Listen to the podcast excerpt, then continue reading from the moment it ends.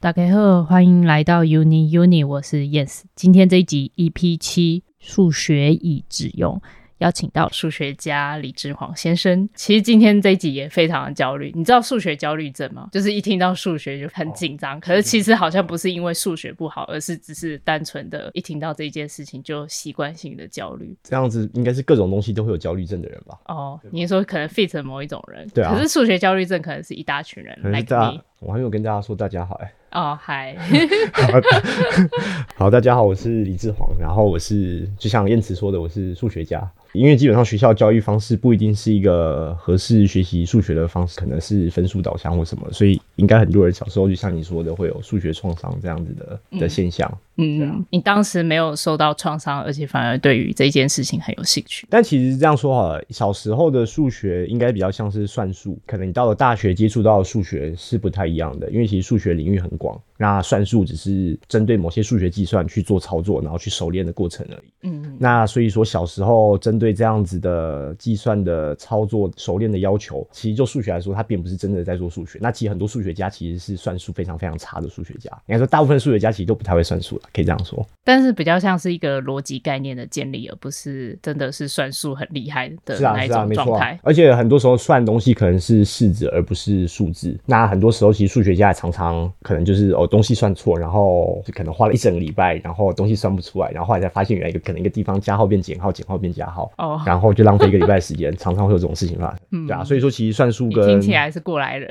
是啊，很多人都是啊。对啊，所以其实算术跟数学还是还是不太一样啊。再来，如果是学校。要求就是要熟练，然后分数当然是会排斥的。然后今天这一集也会简单的了解一些数学跟应成之间的关系。在这之前，也想问一问志煌，呃，数学系在研究探讨什么？数学有分比较理论的数学，又有分比较应用的数学。那可能大家比较熟悉的，可能会是比较应用的数学，因为会有实际的计算，然后可能可以去解一些方程式。这些方程式可能是可以解决一些生活中实际的问题，例如说像做一些流体力学啊，像飞机的起飞、降落这些。东西，那它基本上你要去了解飞机跟空气之间的关系，这些方程式是可以描述出来的。但是要去解这样方程式是相对来讲比较难的。嗯、那所以说可以透过用电脑的计算方式去解决这样子的问题。这种就是比较偏向应用数学，就是透过电脑的计算，透过电脑。那不就是电脑科学的类型吗？呃，其实都有。虽然说你必须要懂程式，要知道怎么去写程式去解决这样的问题，嗯、但其实背后你更需要的是到底要用什么样的数学技巧、数学方式。才可以让你解决这样子的问题是有效率的，嗯，因为你当然说好，你有一些方程式要解，你可以很暴力的直接去解，但是那可能你花费的时间或是花费的能量是很大的，嗯，那如果你可以找到比较有效率的方法，当然就可以让你的就是更有效率的解决这样子的问题。那所以说应用数学就是在处理这种可能跟电脑相关的计算，或是说怎么把这种计算去用理论的方式去解释说这样计算是的确是正确的，嗯，对吧？因为不能说电脑算出来的东西，可是其实算出来是不对的。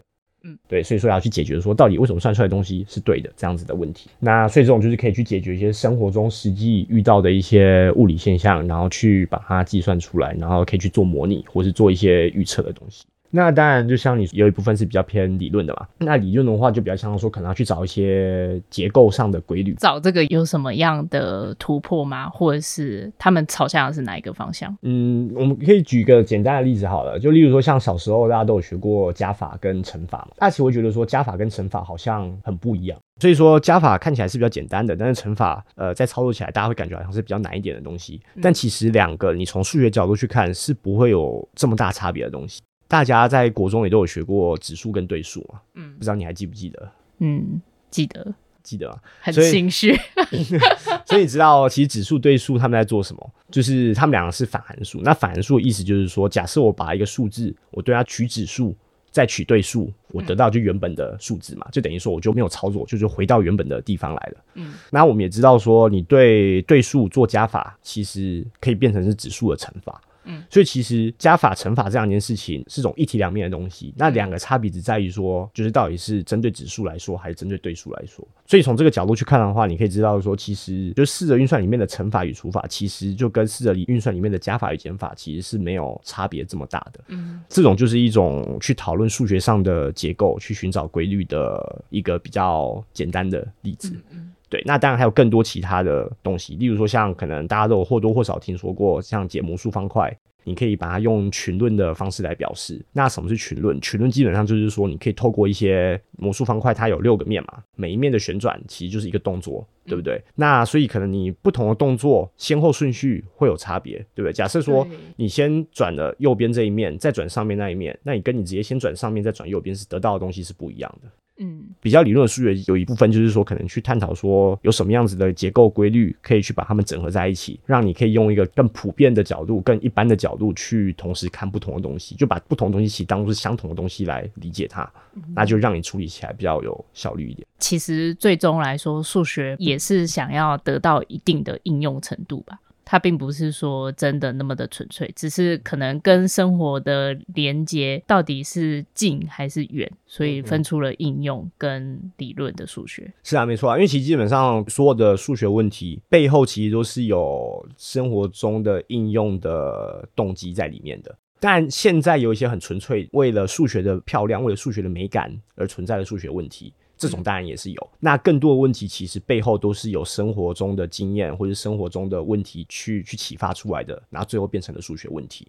看历史上很多所谓的数学家，其实他们同时也是可能是哲学家、物理学家或什么的。嗯、那其实，在以前不同领域没有分的这么细的年代，嗯、你要解决一个问题，其实是有很多种不同角度可以切入的。嗯、那数学其实就只是说，你把一些物理问题，把它有系统化的描述下来，就可以去用比较有系统方式去解决它。这样其实就是数学。哦，我没有想过数学其实可以是从生活中观察所衍生出来的，因为我以为是另外一个方向，就是数学先有这个公式还是条件之后，才开始可以应用对应到生活中的。如果你看一下，其实，在历史上，那种所谓历史，就是可能说，大概距离现在两三千年，就可能西元前，那个时候开始发展农业之后呢，那其实最重要的事情就是立法嘛。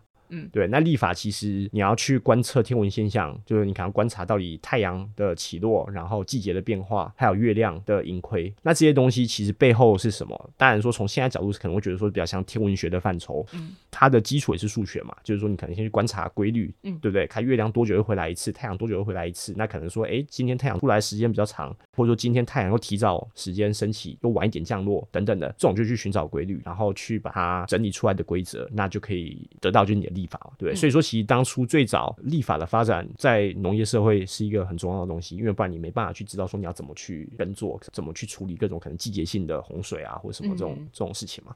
对啊，然后还有另外一种是在那个年代，就所谓农业社会常常用到术语，就像丈量土地啊，嗯，丈量土地也是一个很重要的东西。所以其实很多数学方法，也就是财团促进的数学。财团那个时候应该还没有财团嘛，那时候只是存在大家为了要啊，就大地主啊，对啊，大地主，啊、大地主啦，对啦，大地主，对，好久没用了。是啊，对啊，所以其实最早这种怎么说，这种目的其实都是生活性的目的啊，或者说，嗯、或者说可能是商业性的，为了能够贸易，然后去计算各种盈亏等等的。所以当然一开始发展出来数学，就是比较像是大家可能以前在小学、国中都有学过这种比较像是计算性的数学。那这也是数学的一部分啊。嗯、呃，你可不可以再举一个数学美感的案例？那什么是数学家对于美感的追求？有没有一个 standard 或者是目标呢？像美感其实有很多种，那所以有一个我觉得稍微比较好讲的例子是说，可能有有些数学定理有办法证明出来了，已经被证明出来了。那可能数学家想要去追求更好的证明，可能所谓什么叫更好，就可能是更精简，或是更直觉，或是所谓的更漂亮，或者可能图形化，就是你可以更容易去了解的证明。嗯、那这种就是一种美感的追求。再来，什么是美感的例子？像例如说，呃，在数学上有个函数叫黎曼函数。那黎曼函数基本上它是跟质数的性质是很有关联的。那这个黎曼函数它定义方式也很特别。那它的定义方式其实也没有很难，它就是给定一个 s 一个数字，黎曼函数在 s 这个的点的值就是一的 s 次方分之一加上二的 s 次方分之一加三的 s 次方分之一这样一直加下去。那所以有个黎曼猜想，他就在说这个黎曼函数它的零点为零，它取值为零的那些点，刚好会是分布在同一条直线上。这个性质是对数学家来说是一个非常漂亮的性质，但我不知道大家就是各位观众，不知道会不会觉得这个东西很漂亮？因为毕竟一个函数要去找它哪些地方取值为零，这不是一件容易的事情。一般来讲，零的分布也可能是很难去预测的。嗯，那这个函数既然它所有的零点都会排列的很整齐，而且这种是它有无限多个会排列的很整整齐在同一条线上。那这个性质就让数学家觉得很漂亮，觉得够令人震惊，然后同时觉得这是一个很漂亮的性质。嗯，对。我觉得有达到可能数学家觉得很美的或者，大家会觉得大家会觉得这个很奇怪，然后就。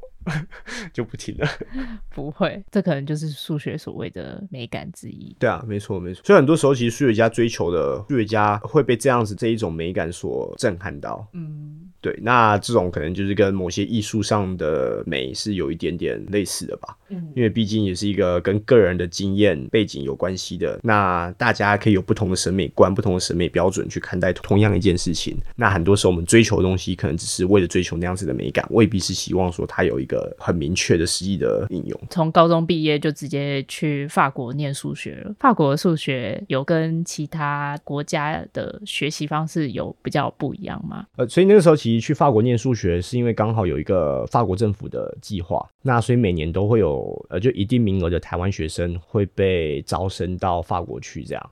我们刚到法国的时候，我们去读所谓的预备学校。那其实预备学校他学的东西跟大学差不多，那只是说预备学校它比较像是，好，当然这样说不太好，但基本上法国是一个非常注重精英教育的国家。对，没错。对，那所以说他的所谓预备学校基本上就是给可能大概法国最前面百分之十的毕业的高中生去读的学校。所以说有两年的预备学校，那他们进行的就是非常扎实的基础科学的训练。那所以那时候我读的是数学还有物理。那个预备学校算是大一大二吗？还是大一大二之前？如果说就学习内容来说，它是大一跟大二的学习内容。上课的方式就比较像是高中的上课方式，因为就是你要在短时间学习很多东西。对，你要在短时间学很多东西，然后大家你同学就是同样的一个班级，嗯，然后跟同样一个老师这样子学习，你也没有选课的自由，就是像高中的课表那样子。嗯跟高中很像，就是说你读完两年的预备学校之后，你会有联考，像台湾的职考那样子，然后才会决定说你到底会去读什么样子的学校。那有些人可能是去读工程师学校，有些人可能去读呃像师范学校，工程师学校出来就是当工程师嘛，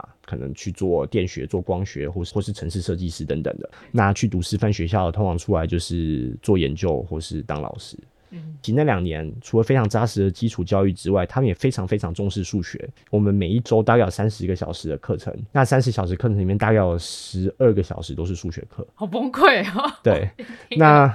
对啊，然后每个礼拜也都会有数学的口试，就是每个礼拜你会有。什么叫出数学的口试？就是可能给你一个小时，然后就有口试官给你一个题目，然后你要在黑板上想，立刻写出来，然后解给他，不一定要立刻写出来，就可能说他给你个题目，那你可能可以大概花前面十分钟稍微思考一下，那你有想法，可能知道怎么解了，你可以直接解给他看。那如果你没有想法，或者说你解不出来，你可以把你的一些基本的想法或你尝试过的东西讲给考官听听看，然后他就根据你的回答去引导你作答，这样。所以他并不是说哦，你解不出来你就被不是不是什么的，因为其实他还是很注重你的思路。在法国，他们训练数学，他希望说你能够除了说在知识上累积之外，他也希望你能够是一个会解释数学的人。所以说，其实口试的目的就有点是这样子，就是你要能够把你的想法清楚的解释给考官听，即使你没有想法，那他也会对你的思路有兴趣。你搞不好想的很有特色，没错，就可能你钻到死路了，或者说有时候两个人都解不出来，但是一个人试过了很多方法，一个人就是什么都不会，还是有差别的嘛，嗯，对不对？所以说他会对你的思路有兴趣，那你就可以尝试把你思路解释给他听。所以其实一开始的时候可能会觉得口试压力很大，对不对？要哦，特别还要讲法文，对啊。后来其实就觉得说是一个很棒的讨论的方式，因为即使你没有想法，你就去。当做聊也也不能说当做聊天啦，就是说你就是把你的想法讲给考官听，那他就根据你你说的，然后去对你。因为这很好哎、欸，你有一个硬性的规范，然后一些硬性的训练，但是他还是会有一些比较弹性的空间，可以去衡量学生在思考上面，或者是在用心程度上面有没有做到这个事情，做到要的标准这样子。对，没错。所以其实我还蛮喜欢口试的，因为有时候你可能笔试好了，你可能有时候没有想法，就真的没有想法。那你口试的话，至少你有机会跟考官可以跟他讲你的部分的想法，那你可以得到部分的分数。这样，现在我教数学，那我也会蛮希望能够跟我学生用口试的，呃，那我就可以看他们的临场反应，或者说希望他们能够跟我做一种比较呃没有这么正式的讨论。因为我觉得在数学上交流想法是很重要的。那你要有办法把你的想法讲给人家听，人家才有办法给你回馈。呃，这样思想上的交流才有办法达成，那才有办法做出新的突破。跟整个环境或甚至文化有一点关系吧。因为其实台湾在高中之前的数学是培养学生很强的计算能力。那但是在大学其实需要的不一定是很强的计算能力，有时候你需要的是更多整个大方向的掌握。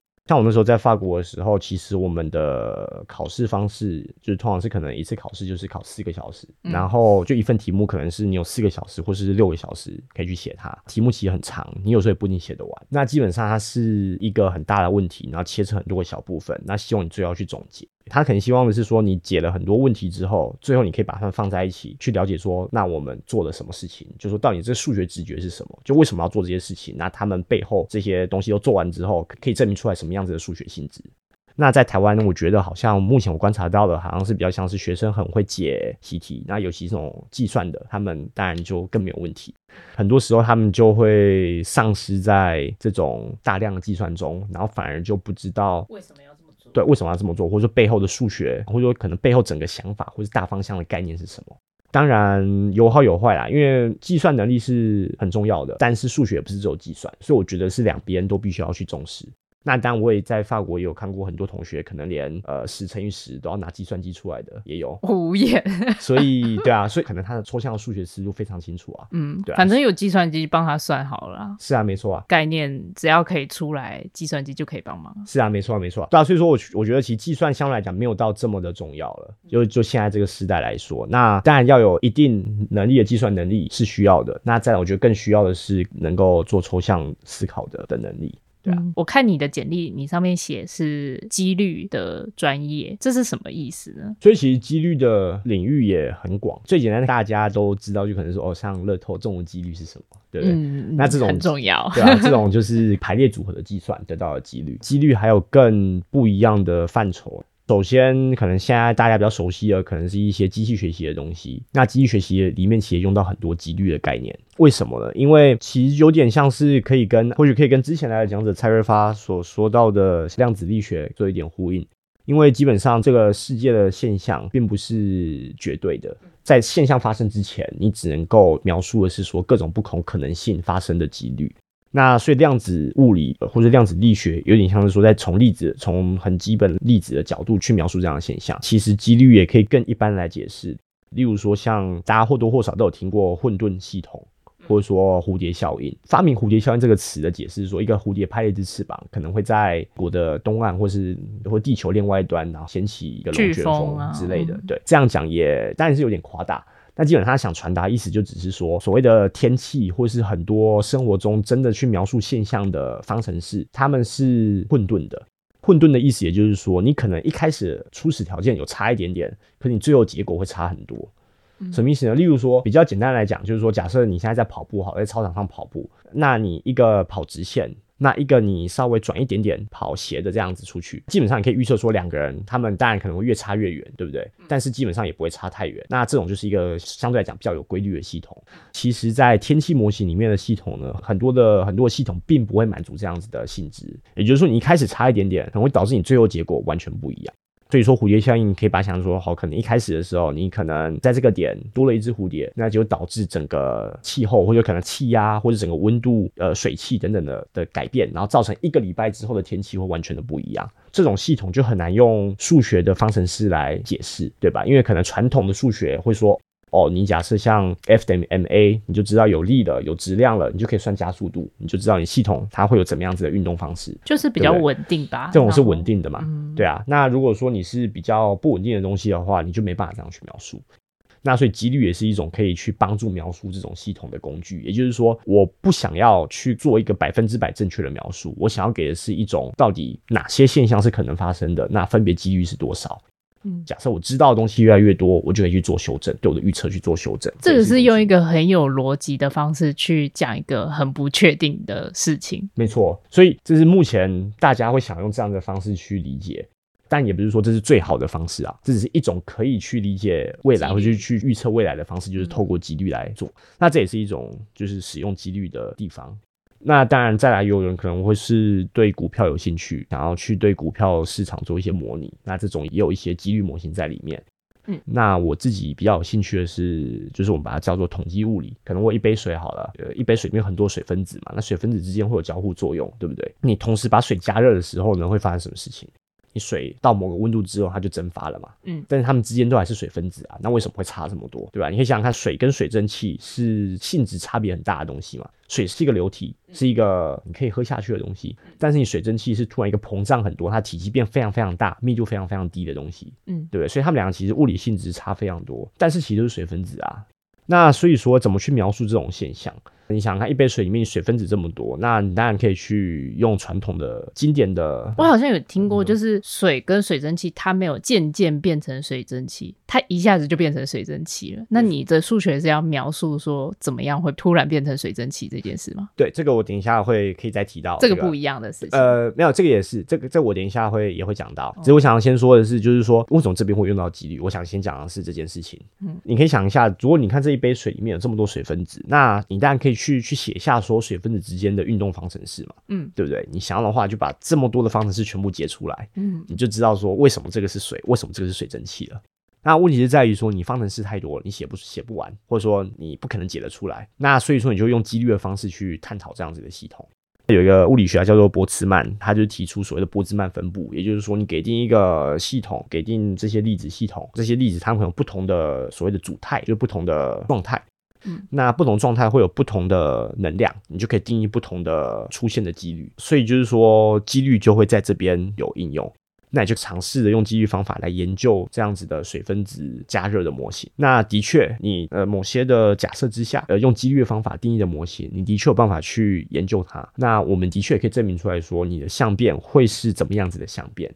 那就像你说的，水变成水蒸气，它是在一百度发生的嘛，对不对？那其实，在一百度，它其实是水跟水蒸气可以共存的状态。那所以，的确，有些数学模型是可以让你证明出来这样子的现象。哦，所以只是我们没有办法观察到，但是数学是可以证明这一段渐变过去的过程。你可以定义不同的数学模型，那你不同模型，你都可以去定义所谓的什么叫做相变这样子的概念。你在某些模型里面就可以证明出来说，你的相变会是这种数学上会称作是一个尖锐的相变，也就是说一个平。对，没错，就是你到一个温度的时候，这个温度是两种状态可以共存的，但你这个温度之前一点点和之后一点点会是完全不一样的东西。嗯。那这种就称作是一个 sharp，或者说是所谓的一个尖锐的相变。所以我刚刚解释还是不对的，就是这个数学并不是解释了渐层怎么发生这件事情，而是它是解释这个过程是一个 peak 的。对，呃，当然就是说，呃，你讲也没有完全不对，因为基本上可以根据你定义的模型，你可以得到不一样的现象。哦，对，所以说基本上统计物理就是这样，它有点像是你尝试去构造不同的模型。然后看看怎么解释吗？对，那应该其实物理也是这样啊。物理其实每一种方程式也都只是一种模型而已啊。那我们会把它留下来继续使用那些方程式，只是因为说这些方程式可以给我们好的预测嘛，或者说真的它我们在计算生活中的东西的时候没有出过太大的错误。嗯。那所以其实所谓的统计物理的模型也是这样啊。我尝试提出不同的粒子的模型，那某些模型我可能解出来的相变是一种性质，某些模型可能告诉我说，哎，我没有相变。可某些模型，其他模型又告诉我说，我相变有另外一种不同的性质。那其实他们对应到的可能就是可以去解释你实际上生活中遇到的物质它们的现象，嗯，对啊。那所以说它比较像是要去了解一个本质的东西，而不是说呃为什么这个是用在水，这个是用在酒精或是什么的，只是它比较像是了解是一般的现象。那今天其实我们是要聊关于音程这件事情，呃，刚刚讲几率的时候就已经讲蛮多的。你今天想聊数学跟音乐的关系，是因为你之前有一点点音乐的背景吗？上次有一次看到 Benedetti Puzzle。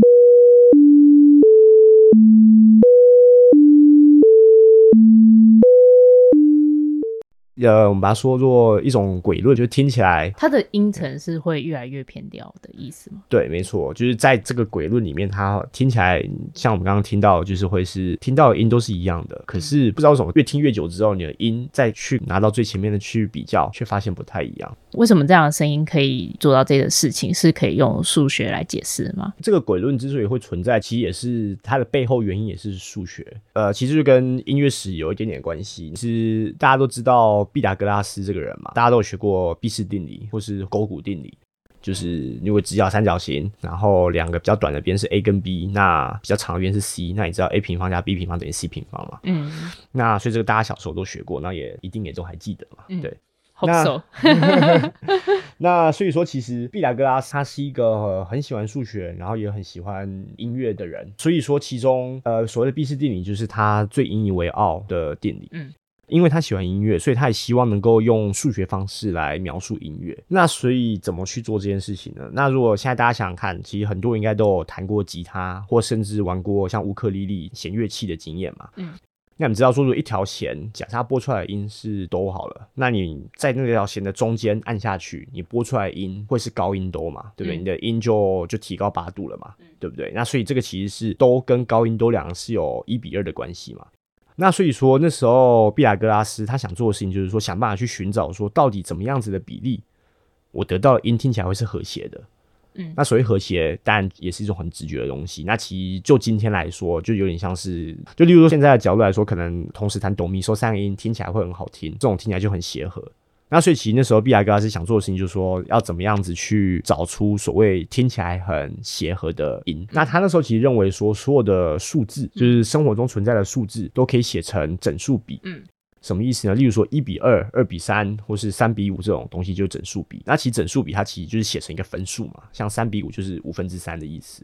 那所以其实那时候毕达哥拉斯他认为说，所有的数字都是可以写成整数比的。嗯，那所以当然他那时候要想办法去找听起来和谐的音，他就去寻找整数比的弦拨出来的音。应该是说，他先相信所有的数都可以写成整数比，对，就他，所以他才去找这个音。对，没错，应该说，呃，也不是说他相信，就是那时候大部分人都公认为是这个样子。那他当然也是这样子相信的，所以当然他就想说，那我要去寻找说可以被整数比描述的的弦的弦的长度比例，那基本上可以描述所有可能的组合了嘛，所以他才会这样去寻找。那所以说，他其实找到的几个比较听起来和谐的有三个，一个是一比二。就是说，假设我的弦的长度变一半的话，我听到的音会高八度嘛。那另外一个他找到的比例是三比二，那三比二其实就是所谓的五度音。嗯，例如像哆跟嗦是哆，然后弦的长度是二，这个是嗦的音。还有另外一个就是大三度，例如说哆跟咪，就是五比四这样子的长度。那所以说，基本上他就透过这三种不同的比例。去描述所有的音，所以这个是所谓的闭式音程。但闭式音程有一个很大的缺点，就是说你一个音可以有不同的方式去得到。所以什么意思呢？例如说，假设我从哆出发好了，我得到高音哆，再跳上去就是两次高音哆。对，我是不是就把我弦变一半，再变一半，就变四分之一嘛，嗯，对不对？但是我要得到这个高音哆，又有另外一种方式。我怎么从哆跳到高音哆？假设我这时候我不用八度音程好了，我是不是也可以用五度或三度去跳上去？嗯，对不对？我可以有别种方式跳上去嘛？所以，例如说一种方式是我从哆跳到嗦，嗦再跳到 re 高音的 re，re 再跳到高音的拉，拉再跳到高音的咪，所以这些都是五度的。到了咪之后，再降回来哆，三度降回来，所以我等于说我跳了四次五度，从哆到嗦，嗦到高音 re，re 到高音拉，拉再到更高音的咪，这样跳了四次五度，我再降三度回来，降回两次高音哆，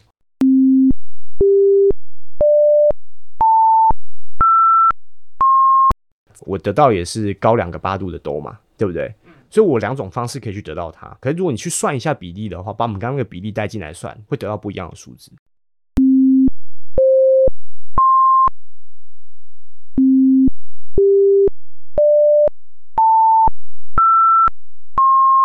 那就造成说耳朵听起来会有一点点不一样。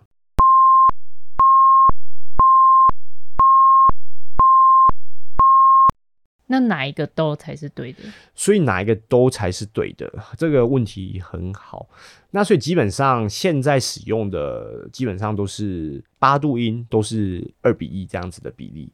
所以真正的哆现在使用的就是我的哆跟高音哆是差两倍，然后高音都再跟两次的高音哆又是再差两倍这样。所以这是现在使用的方法。呃，所以其实毕氏音程的最最大的缺点就在于说，你得到一个音有很多种方式可以得到它。那你不同方式去得到这个音，得到频率其实是会不一样的。那也就是因为这样子，刚刚听的那个音乐才会是听起来好像似是而非，感觉听起来是对的，但是它又同时又飘走了。就是因为每次做这样转换的时候，你都会差，可能差零点零五，慢慢累加起来之后，就越差越多。那你的你就跳到下一个音去了。所以基本上这是毕氏音程它不完美的地方。那但是在历史上很大一部分时间，呃，我们是使用毕氏音程。那为什么毕氏音程它是可以有不同的算法，然后找到都，可是它又会差这一点点？那我们现在也没有用毕氏音程了吗？对，没错，的确，现在我们没有使用毕氏音程。那所以毕氏音程最大的缺点，就像是你刚刚说，你有不同的方法得到一个音，这个音它的频率或者说它听起来其实又又是不一样的。那所以其实要解决这种问题，你就想想看，基本上可能在做加法的时候，好了，你可能说你现在想要数到底这边有几颗苹果，你可能左边一颗，中间两颗，右边有三颗，你从左边数过来还是一加二加三，你从右边数过去是三加二加一。那你希望两边数法得到的苹果数量要是一样的嘛？不然代表你的你可能数数有问题，或者说这个数学或者这个计算其实本身是有点不合逻辑的嘛？对，那所以说毕氏音程很明显就是有一点点这样子的问题，就是它逻辑上面有一点点小 bug。没错，就是说你看嘛，刚刚说你有不同的方法得到同个音，可是听起来又不一样。那所以说要解决这样子的方法，就只是在于说，因为毕达哥拉斯他希望有整数比，但是整数比不是解决这个问题的方法，所以说能够解决这个东西的方法就是所谓的。十二平均律是一个比较现代的概念，它是在大概十七世纪才真的被大家拿来使用。那所以说，什么是十二平均律呢？你可以想想看，从哆到高音哆之间，我们现在知道说中间会经过十二个音的差嘛，也就是说，你从哆哆升、瑞瑞升、咪这样数下去，你数十二个音才会到第十三个音，也就是所谓的高音哆嘛。那你希望说这些音差其实听起来都是一样的，也就是说。哆跟哆升的差别，其实要跟哆升跟瑞的差别要是一样的，或者说所谓哆跟咪的差别，要跟发跟拉的差别是一样的之类的这样子。这个就是所谓的等比数列。等比数列是什么？就是说你希望它们的比例差别都是一样的嘛。例如说一比二比四比八，每次都乘以二，这就是一个等比数列。那所以其实十二平均率它就只是一个等比数列的概念而已。还希望就是说，我假设哆跟哆升跟瑞等等的这些音的频率，其实它们构成就是一个等比数列。怎么去得到这个等比数列呢？所以你希望说找到一个数字，你把它乘十二次之后，得到的会是二，因为你知道哆跟高音哆的差别是差两倍。那这个就是十二平均律。问题是在于历史上要得到这样子精确的计算，找到一个确切的数字乘十二次会得到二，是很难的。所以当然前前后后有不少不一样的计算，不一样的估计，真的比较准确的可以拿来使用的是大概到十七世纪初才出现。所以说，其实在历史上很大一段时间，呃，什么叫做正确的音是没有共识，或者说大家其实都是不太一样，嗯，或者甚至可能东方或跟西方，或甚至跟阿拉伯世界的音程也都会有一点点的差别。那所以现代的十二平均律大概是在十七世纪才诞生的，嗯。应该说，其实大家一直都知道，说必须要想办法找一个方法去平均的分配。但是在你还不会计算的情况下，你根本就没办法得到一个数字，说你把它乘了十二次会得到二。那所以说，真的出现有办法计算，是到像在东方是在明代的时候才出现的。西方也是超在同个时间，那其实各有不同的论调。就是当然说，有一部分人认为说，可能是从东方传到西方，就是那时候像利玛窦啊，或是一些西方的科学家、传教士，他们到东方来的时候，把这样子的知识带回去西方的。嗯，因为当然西方其实同时候也有出现，但他们的计算相对来讲没这么精准。对，那所以说，当然目前也是没有真的知道说到底谁是最先出来的，但只是说就大概是在十七世纪。出左右，有这样所谓十二平均率的出现。其实它跟毕氏的差别就在于说，十二平均率其实它不是所谓的整数比。所以毕达哥拉斯所相信的事情已经崩坏了。是啊，是啊，他其实一直都知道整数比无法描述所有数字，可是他不不，不想承认，对，他不想要正视这件事情。所以其实毕达哥拉斯他自己的学派其实就有点像是一个宗教，或者说从现在角度可能是像一个邪教吧。呃，他自己相信所有数字都是整数比，所以不愿意去承认其他数字的存在。那所以说，其实那时候光是他的毕氏定理好了，大家要知道说，假设你边长一边是一，另外一边是一，你得到会是根号二嘛？嗯，根号二很明显，那时候应该说毕达哥拉斯他自己也知道说根号二不是整数比。他有个学生就发现这件事情，就去问他。那他为了不希望这件事情被传出去，他那个学生就被杀掉，他就他就被杀掉，他就被灭口，就灭口。但不知道是不是他抬狼的嘛？呃。应该是他命令他的门生去把他溺死的。因为他是在好像在地中海里面，好像被就被绑到船上，然后再到地中海上，然后丢到海里面死掉的。嗯，对，这个就是在以前那个年代，大家只相信有所谓的有理数，也就是说整数比是可以描述所有数字的，就是说只相信有理数。到后来一直到能够接受无理数，其实是经过很大很大一段时间的。因为自从毕达哥拉斯这样的事件之后，其实有很大一段时间无理数是有点像是禁忌的话题这样。那无理数有展现在几率上面吗？因为它这么的。啊、我说的混乱有啊，呃，几率跟无理数的关系当然有。那其中有一个呃，其中一个有一个大家可能比较熟悉的问题叫做 büffon 风的丢针问题。那 Buffon 是一个法国数学家，一个十八世纪的数学家。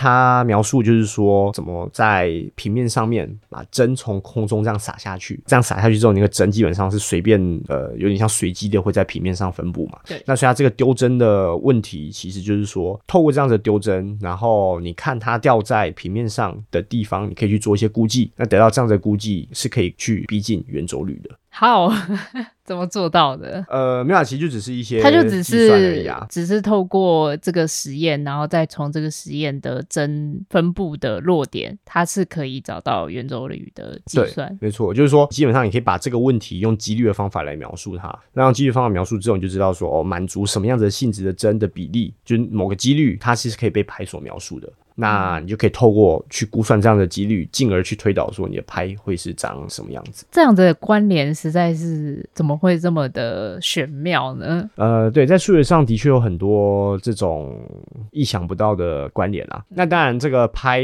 其实从现在的角度看，已经算是没有什么啦，因为拍基本上就是各个地方都会出现。数学上有很多不一样的常数。那拍是其中一个常数，那它也是一个很多地方都会出现的常数。那基本上因为它是圆周率嘛，那它又跟三角函数很多东西会有关系。然后在算面积的时候，对，基本上很少看不到拍的式子吧，在数学上，嗯，它是不同的领域数学是有很大的关联的。在这边有一点想要问你一个比较老套的问题，毕竟难得遇到一个数学家嘛，那想要问你说，你觉得数学是被发明的呢，还是被发现的？这个在学界。有普遍的共识吗？就我所知是没有啦。有些人认为数学是被发明，有些人认为数学是被发现的。但当然，有些人认为数学家的圈子中，对，就可能不同 数学家的认定方式不一样。那当然有可能跟领域有关。例如说，哦，可能圆周率可能会，或许可能大家比较有共识说它是被发现的，而不是发明的，因为毕竟圆是存在的。